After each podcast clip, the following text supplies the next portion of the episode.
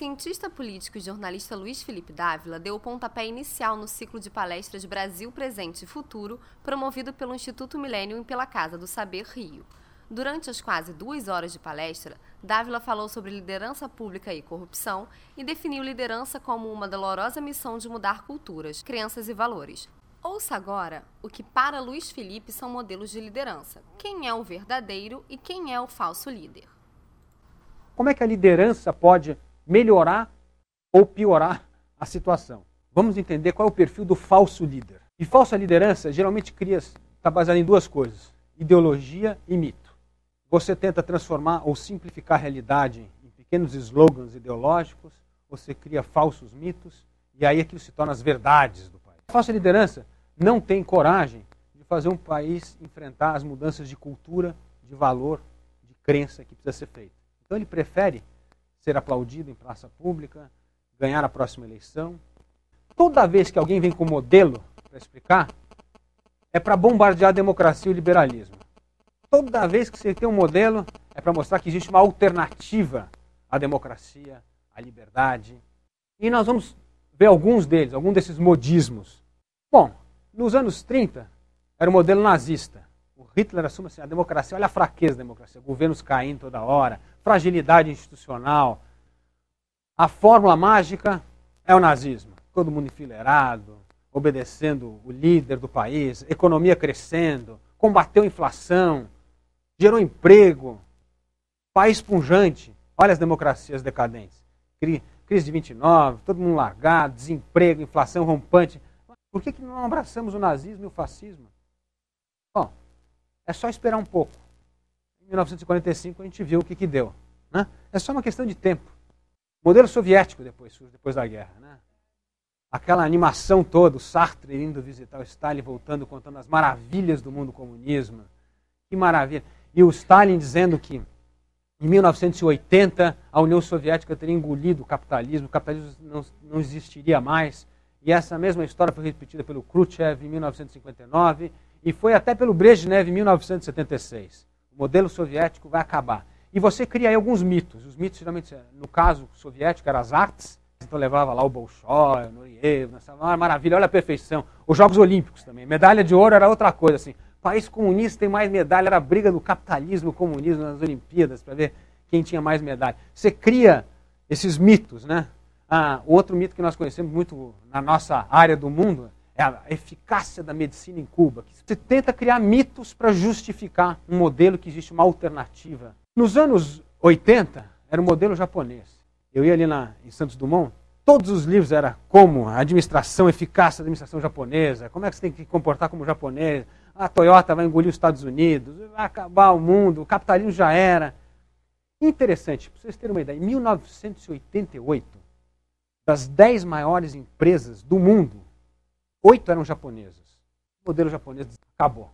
Veio a crise, veio a questão demográfica, veio a implosão do sistema financeiro no Japão, veio, a, o, veio o tsunami político, porque o que acontece é que eles não fizeram nenhuma reforma. Eles acharam que a coisa ia andar, que você podia empurrar a vida inteira um sistema que é absolutamente insustentável.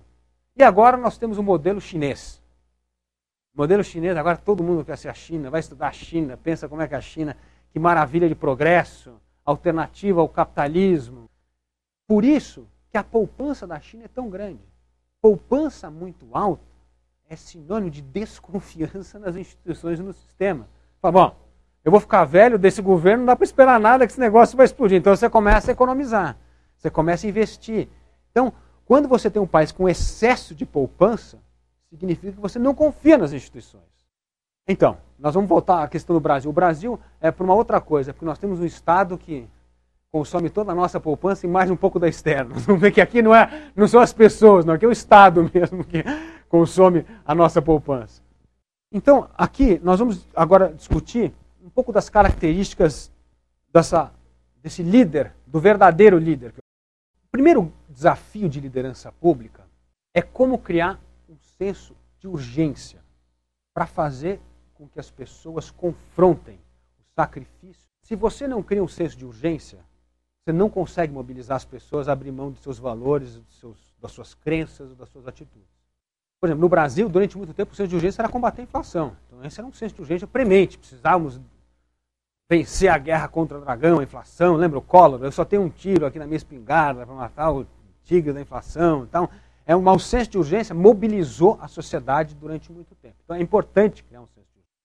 Aí, a segunda, o segundo grande desafio é: será que o líder está disposto a correr o risco político de gerar esse desconforto na sociedade, de engajar as pessoas nessa mudança de cultura e de crença, sabendo isso pode demorar, demorar para maturar, ele pode perder a próxima eleição, ele pode perder o poder.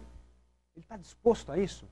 Porque quando você está disposto a fazer isso, mesmo na, na, sua empresa ou na sua vida, quando você acha que um valor é imprescindível, que ele é fundamental, no dia que você morrer e nós fizermos um busto seu na praça pública, qual vai ser a frase que eu vou escrever embaixo?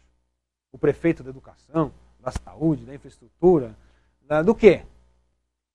Imagina um homem como Martin Luther King. O que estava mostrando? A hipocrisia de um povo que prega um valor e faz outra coisa. No ônibus, no banheiro. E é essa briga por diminuir essa diferença é que fez o Martin Luther King se tornar um mártir. É, é o que depois o Gandhi vai fazer. O Gandhi, na hora que chega e fala assim, hindus e muçulmanos têm que conviver de forma pacífica, é o sacrifício que ele estava disposto a fazer para que a sua sociedade enfrentasse as mudanças de cultura e valor de que precisava ser feito. E a terceira, o terceiro desafio de um líder é como institucionalizar essas mudanças. Porque, geralmente, isso aqui é onde os líderes mais pecam. Os líderes, às vezes, estão dispostos a correr o risco, criam um senso de urgência, engajam as pessoas a fazer a mudança, mas a mudança não é institucionalizada. Então, alguns bons exemplos de liderança pública. Né? O primeiro é o Gorbachev. Eu acho que esse aqui é um homem que teve uma coragem inacreditável de, nos anos 80, dizer assim: o nosso modelo está falido, gente. Nós vamos ter que arregaçar a manga e reconstruir. Como? Com perestroika e a glasnost, né? que era a reestruturação e abertura do sistema. O nosso sistema não fica mais em pé. Não dá mais para continuarmos vivendo na ilusão de que o comunismo vai superar a o capitalismo, nós precisamos reestruturar o que ele chamava naquele tempo o socialismo. E naquele tempo o Gorbachev realmente acreditava que ainda era possível reestruturar o socialismo. Depois ele viu que a coisa era muito mais complicada do que ele havia imaginado e ele mesmo perdeu o controle. E ele insistiu nisso o tempo inteiro. Hoje o Gorbachev é detestado na União Soviética. Ele é visto como uma pessoa que acabou com o Império Soviético. E ele disputou a eleição presidencial, ele teve só 3% dos votos depois. Mas ele continua repetindo até hoje. Ele fala que no mundo falta perestroika e glasnost. Até hoje ele, ele continua insistindo no seu mantra, que é isso que o mundo mais precisa. Bom, outro grande líder é o Nelson Mandela. É, eu não sei quem teve a oportunidade de ver o filme o, o Invictus. O Invictus é maravilhoso, porque ele tenta transformar o rugby, o símbolo do esporte dos brancos, no esporte nacional numa nação de negros. E é fantástico todo o processo, como ele vai fazendo e educando as pessoas que não é porque os negros chegaram ao poder que vai começar o nosso período de revanche histórica. Né? Não, chegou agora, é a nossa época que estamos no poder, agora nós vamos usufruir, vamos acabar com esses brancos, tomar a propriedade dos brancos, confissar. Não, ao contrário. É a unidade. Mas você imagina o que é difícil em termos de valor e cultura para um povo que foi oprimido pelos brancos durante tantos anos a aceitar de forma pacífica aquela história de compartilhar valores e poder numa sociedade.